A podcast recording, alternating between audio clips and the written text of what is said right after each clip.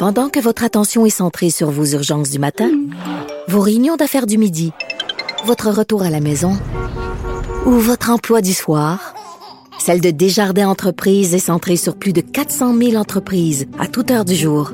Grâce à notre connaissance des secteurs d'activité et à notre accompagnement spécialisé, nous aidons les entrepreneurs à relever chaque défi pour qu'ils puissent rester centrés sur ce qui compte, le développement de leur entreprise. Il explique et démystifie l'économie.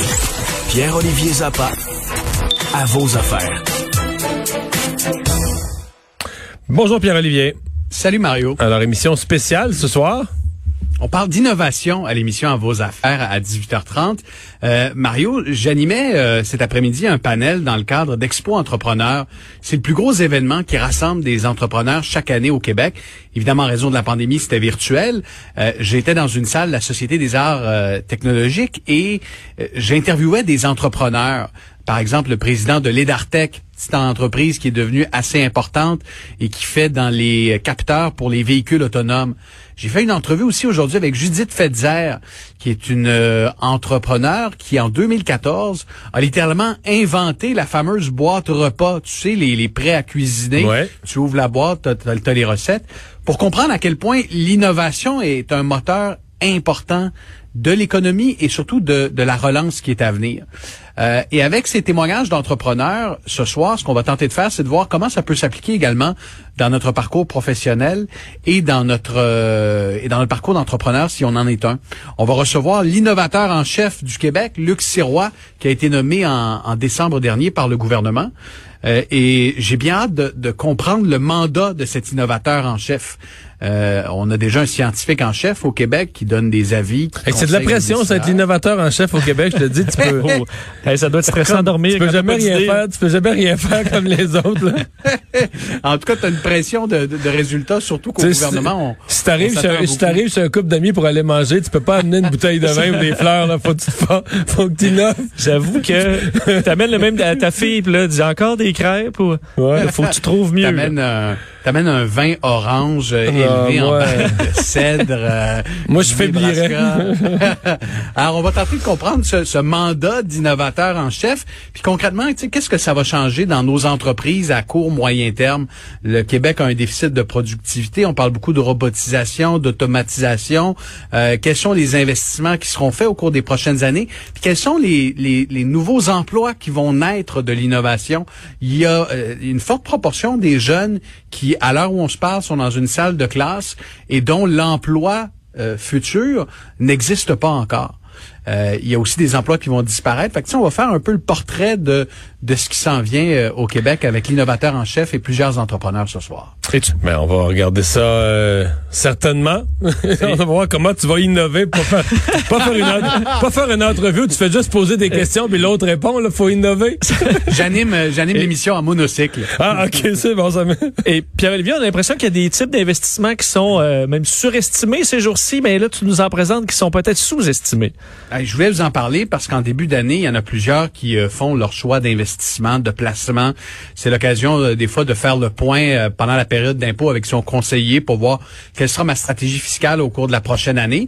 Tu sais, il existe deux véhicules qui sont très populaires, les fonds communs euh, de placement et les FNB, les fonds négociés en bourse, les ETF là, pour euh, euh, ceux qui, euh, qui anglais, connaissent ouais. l'expression en anglais.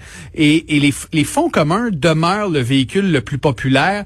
À peu près un tiers des CELI contiennent des fonds communs, alors qu'il y a seulement autour de 10% des CELI au Canada qui contiennent des fonds négociés en bourse. Parce qu'ils chargent pas mal moins de frais, là. Les, les- évidemment, Ben, les fonds, les fonds communs de placement vont vanter qu'ils ont des stratégies de gestion avec des, des grands gestionnaires plus évolués, mais tu payes pour, là. Ben, c'est, ça dépend de ton horizon et de ta stratégie. Mais tu marques un point, puis c'est le point central. Les frais de gestion sont beaucoup moindres dans la majorité des fonds négociés en bourse versus les fonds mutuels. Un fonds mutuel, t'achètes ça le soir euh, après la fermeture, alors qu'un fonds négocié en bourse, c'est un panier d'actions qui évolue pendant la journée. Tu peux en acheter, tu peux en vendre à n'importe quel moment. Et souvent, tu as quoi? Un frais de gestion de 0,5, 0,7% versus un fonds euh, mutuel euh, qui est à 2, Deux, deux et 3 demi, ouais, c'est parfois. Euh, et, et c'est là que c'est important. Si vous avez une somme d'argent, je donne un exemple, vous avez un, un 100 000 dollars, c'est votre retraite, euh, c'est investi dans un fonds commun. Ben, dites-vous que 2% de frais de gestion, c'est l'équivalent de 2 000 dollars qui s'en va dans la poche euh, de, du fonds. Fait, Et fait ça, faut être sûr d'avoir 2% de rendement en plus tout le temps. là. Si t'es c'est sûr ça. de ça, c'est correct, mais c'est pour là, aller chercher de- le même rendement... Là, parfois, tu as d'autres frais de gestion qui s'ajoutent à ça. Par exemple, ton conseiller peut prendre une cote. Donc, c'est important de se renseigner puis de poser la question à son conseiller. Chaque année, ça me coûte combien en frais de gestion? Puis est-ce qu'il y a une façon de, de réduire ces frais de gestion? Souvent, les fonds négociés en bourse, surtout au cours des dernières années, ils ont connu une popularité euh, de plus en plus importante. Il y a de nouveaux véhicules.